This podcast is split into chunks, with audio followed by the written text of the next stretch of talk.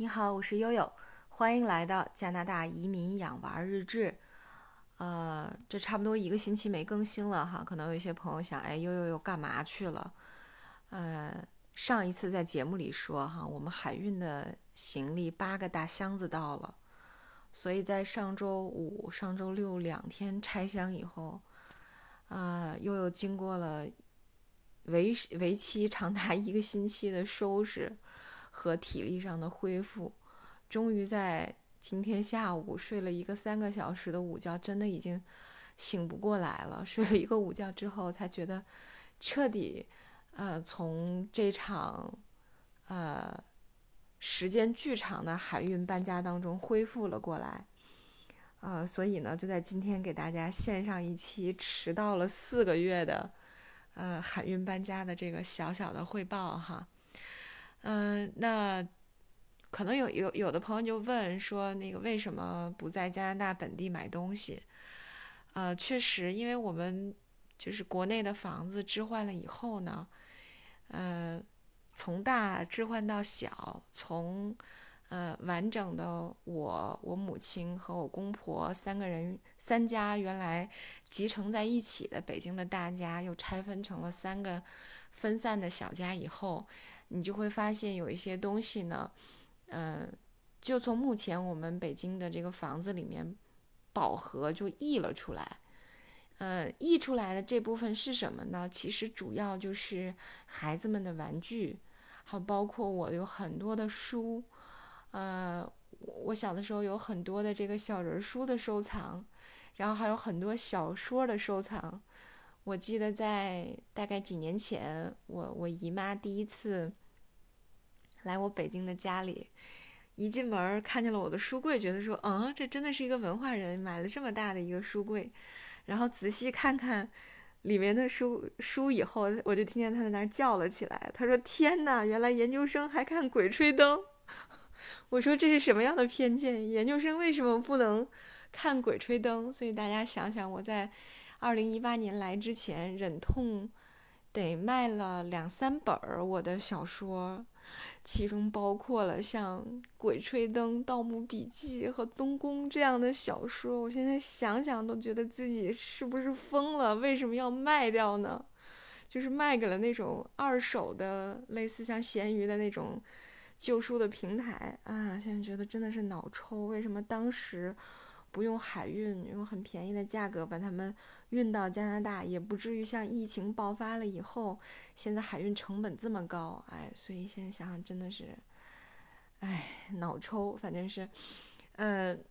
还有呢，就是呃，我我我小时候觉得很珍惜的一些东西，所以有的时候你觉得是它可能在北京的新家用不上了，也没有地方放。但是呢，你确实你又舍不得扔掉它，因为你扔掉它，就仿佛你扔掉了你自己的整个童年，呃，扔掉了孩子们的那些玩具，可能就否定了那些你陪伴孩子们和孩子们度过的那些无忧无虑的岁月。所以这些东西让我觉得特别的不舍，觉得还是要跟着自己带过来的。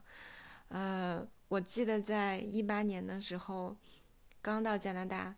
然后我就把我自己的微信的名字改成了。Nice and still，nice 是好好的，still 是老老实实的，意思是好好的老老实实待着别动，就在这儿吧。所以我当时就给自己起了这么个名字。但是你会发现，在加拿大的岁月，虽然说啊，那个居住条件挺好的，自然环境挺好的，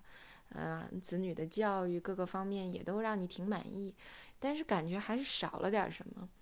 那你后来判断少了点什么呢？可能就是少了点那种来自于童年的回忆，那个你就是生命里的那个根儿的地方，让你觉得不在这儿。哎，所以这回呢，我就觉得我想把这些东西带过来，即使它真的不值什么钱。我记得在当时的节目里说，我想海运，我想搬家以后，有挺多的咱们的。嗯，听友向我伸出援手的，因为有很多朋友是做这个物流这个行业的，有帮我出主意的，有给我推荐他们公司的啊，还有这个呃自己有公司的，都都联系了我，都给我推荐了好多，包括有一些听友已经用过的一些海运的渠道都介绍了。其实我也看了挺多的，有比价呀，有什么的。其实，在这个海运公司选择的过程当中，我们无法回避的一件事儿，就是疫情期间这个海运的费用，呃，涨得就非常的离谱。那这个周期就变得很长，嗯。呃，离谱到什么程度呢？就是现在的海运成本几乎是疫情前的一倍，啊，也许我说的少了，但差不多是翻倍了这么一个情况。所以这让你觉得说啊，你运这些旧的不值钱的玩意儿，真的有必要吗？我记得有一个，呃，当时我联系也是咱们听友推荐的，我联系的一个呃国企的物流公司，这个个人物品运输部的这个负责人。当时我们聊天的时候，他就跟我讲，他说：“悠悠，他说我建议啊，你现在要是没有个大几十万甚至上百万的什么红木家具啊，几十万的钢琴啊，他说我都不建议你花钱去做海运，因为太贵了。你嗯，真的不如就慢慢的搬，或者就干脆不要了算了。嗯，所以我我这个也是纠结了很久。我我曾经有一度想，哎，我要不要买点家具，就是海运过来？”但是慢慢研究了研究呢，我又打消了这样的想法。一个是说，在运输过程当中的这些，呃，破损啊、自然损耗，你你如果来了之后东西坏了，很堵心，对吧？第二个呢，就是其实国内的一些建材可能不太适合加拿大这边的天气情况，因为首先呢，呃，加拿大这边大家知道冬天很冷。其实呢，我倒是觉得就是比较经济划算的。还是那些户外家具和一些比较大件的家具，但是户外家具的问题就是国内生产的户外家具禁不住这种零下几十度的严寒，它过一个冬很快就坏掉了。呃，那室内的家具呢？因为冬天呢这边是主要是用热风来取暖，呃，那屋里的空气，如果你家里面有安装这种嗯加湿的设备的话，屋里就会变得很干。呃，家具也非常容易开裂，特别是实木家具很容易开裂，啊，不像这边的做过一些可能是防噪啊、防干的这种处理，呃，相对来讲能好一点。而且尤其是如果这边的家具坏了，你至少还能保修或者是怎么样的。但是如果海运的家具坏了，那那就我觉得还挺难办的。所以种种这些情况，呃，包括我姐姐，因为我姐姐是。学那个钢琴表演的，那首先我也没有很贵的钢琴啊，然后第二个他就讲，他说这个是像什么钢琴啊，像什么鱼缸啊，类似这种金贵的东西，搬了一次就不值钱了，因为在行家来看呢，它里面的那些东西经过长期的运输颠簸呀，就松散了，不是说你找一个调琴师能调好的，啊，不知道是真科学还是伪科学吧，反正最后呢，嗯，我认为的那些。大件儿的，所谓贵重的，干脆也就不搬了，啊，最后呢，就剩下了这些七零八碎的，呃，看起来不太值钱，呃，但是呢，又无法割舍掉的东西，我还是搬来了。搬了多少东西呢？一共搬了五十乘五十乘五十，哈，大家可以算一算，五十乘五十乘五十，那乘以八，就八个箱子的。八个这么多，那正好就是一个立方，大家可以算一下，一百二十五乘八，正好是一个立方的，呃，物品过来。那么这里面大概有多少东西呢？差不多有两百来本书，啊，几十件衣物，大概有很多的呃这个玩具，啊，然后还有一些生活的用品，锅啊什么之类的。我估计可能总价值也就是在个。我我猜啊，顶不会超过两万块钱，嗯，两三万块钱吧，嗯，但是大家知道这个成本有多贵吗？这个成本一共我花了一万一，嗯，这个海运的费用是这么收费的，它首先呢一个立方起运，那么每一个立方呢，在我当时我呃在七月份这个买这购买这个服务的时候，它的这个差不多这个。起价是一个立方是八千多块钱，嗯，那为什么后来加到一万一呢？有两个因素，一个因素就是说，这个行李它是要在外面打这个防虫的，呃，隔潮的包装和木框架的。那么一旦打了这个东西呢，它的体积就会上升，它就会外溢一点零点二到零点三左右。那也就是说，你一个立方的物品就会变成一点二、一点三的东，呃，一点二、一点三的计价。呃，那么，那你再乘以原来八千多块钱的单价，本身就会变成九千多。那么七月份呢，我们又经历了严重的塞港。塞港就是说，你的东西在货仓里堆着，没有船拉。其实我原来想的是，那如果我有一个十个立方的货，那其实很麻烦啊，因为十个立方的货，嗯，本身它它要排到一个船上，人家得愿意给你装，对吧？比如一个集装箱能装四十个方，那你你或者是能装二十个方，我也不记得了。那那你现在十个方的东西就不太好排，就不如一个方的东西比较容易挤挤进去。但是呢，我最初的这个设想还是比较拿衣服了。就是这，即使是一个，也不太容易被排进去。你想排进去，还是要交那个排队的那个费用的啊。这个排队的费用又交了一千多块钱，好不容易在我们已经到了加拿大一个月了，等八月中、八月底的时候，这批货才从呃国国内的港口运出来。那运了两个月的时间呢，十月中下、十月中旬、中下旬，大概十四五号的样子，到了温哥华的港口。那温哥华又经历了严重的塞港，就是你你这个货物提不出来，清不了关，所以这样呢又渗到了差不多十一月十号左右，呃十月初啊十一月初十月四号，对，所以这样子大家可以看一下，最后再清关，然后再从这边温哥华的海关送到我们家，就整整好好是四个月的时间，呃差不多这就是费用和周期的这么一个情情况。那大家可能比较感兴趣的就是说我我选了哪个海运公司？就大家推推荐了这么多，我最终呢还是选了我以前用过的海龙。就是在二零一三年的时候，我从英国回北京，呃，从我们那个小城埃克塞特回北京，当时用的就是海龙。呃，我当时就感觉比较，当时是用了两个月，从啊我们那个小城的埃克塞特运到北京。呃，我我觉得还蛮好的。我当时是用了一个箱子，差不多是五十乘五十乘七十，一个比较长的一个比较高的一个箱子，嗯，就把一些散的东西运过来了。对，呃，我就整体感觉服务还是挺好的，而且挺快捷的。当时他来收货的时候，因为我是跟其他的留学生一起团的，我们大概团了呃两个立方的东西，所以大家一起团的时候，哎，你会发现海龙来运东西的时候非常好。那这次回去的时候，那我妈就讲说：“哎，你楼上的那个大姐正好他们搬家去新西兰，用了一个公司，特别特别好。”她说：“你知道吗？那个公司的人上门来帮他们打包了所有的东西，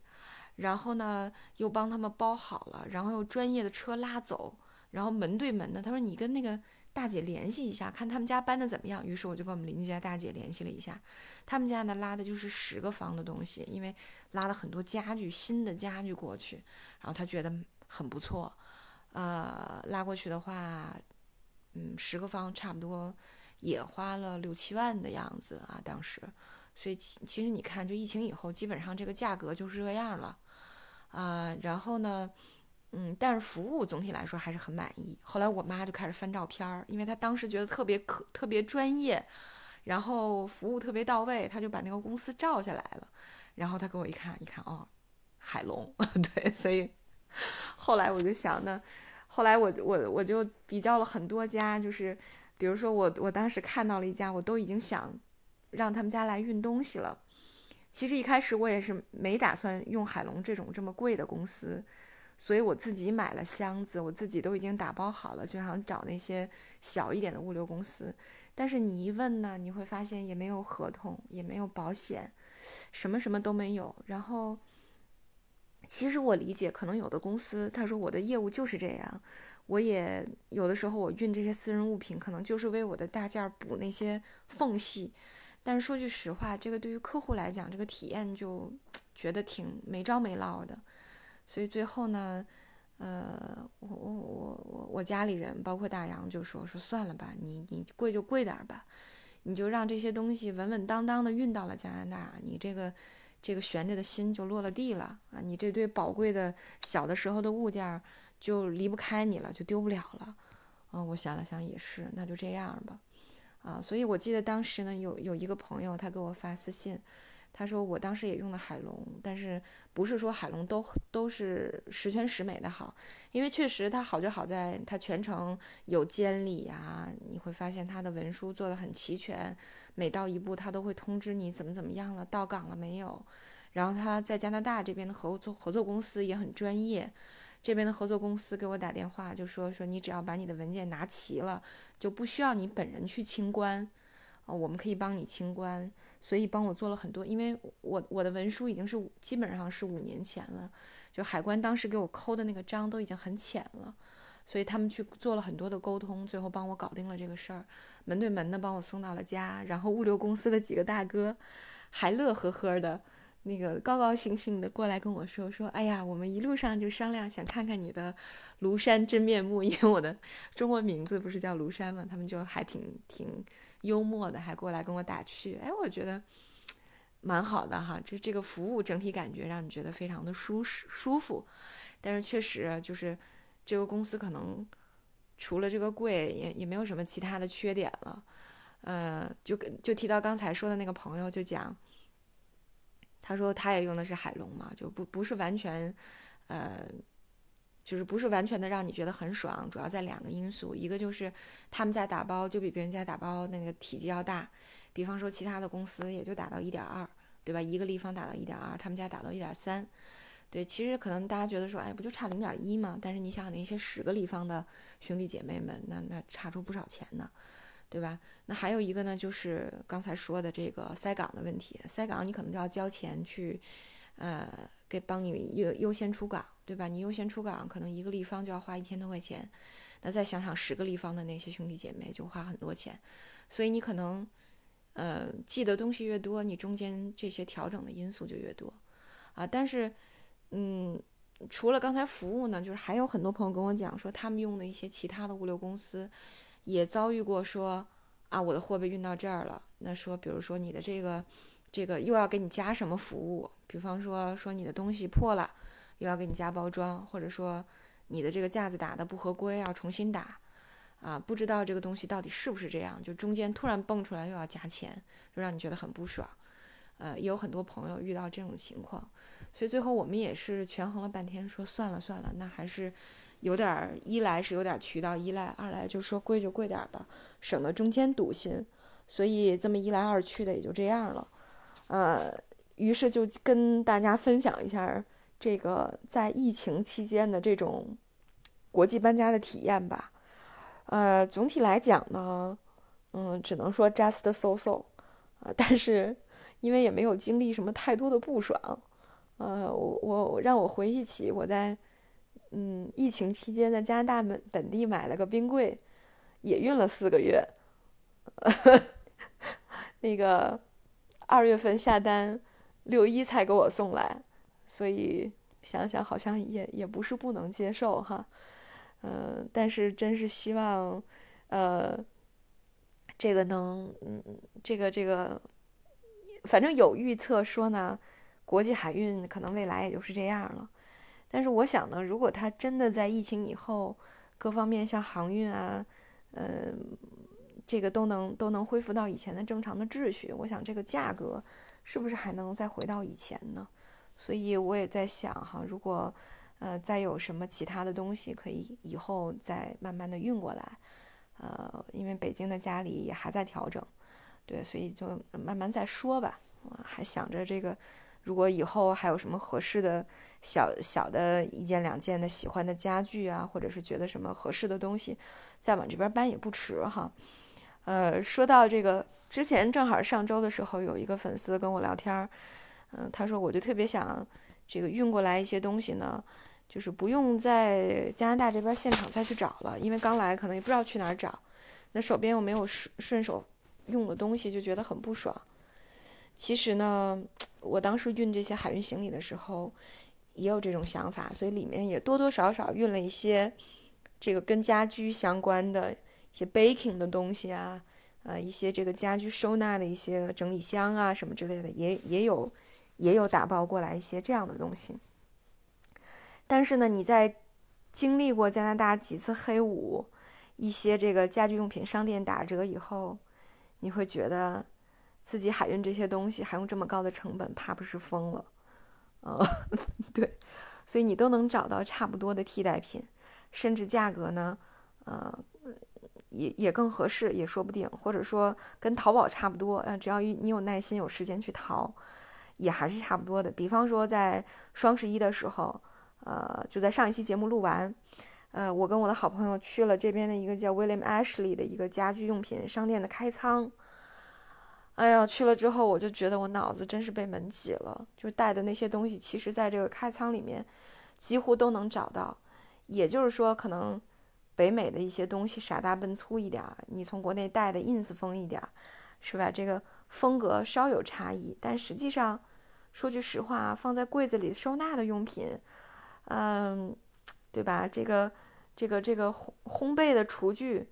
是银灰色的还是马卡龙色的？真的差那么多吗？好像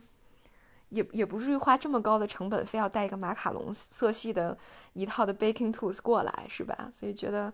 还是挺崩溃的。想想还是觉得有点不值当。嗯，特别是我在买了一个巴黎产的水晶花瓶，只花了四十刀。这种情况拿回家我们品评了一下，更觉得。哎呀，就不要运什么太多的家居用品过来了。嗯，北美生产的也还是挺好的，价格也还是挺便宜的，是吧？有很多，嗯，像 Wedgwood 这么 这么高端的餐具，这么呃阳春白雪的餐具，在黑五开仓的时候也能比较亲民，啊这个价格也能比较亲民，所以大家也不要再纠结了。如果真的有割舍不下的回忆，带就带吧。但是呢，这种什么所谓的 ins 风的马卡龙色的什么各种家居用品，我觉得还是就算了吧，能省钱就省了吧。嗯，大概就是这些碎碎念了。关于海运呢，就跟大家说这么多。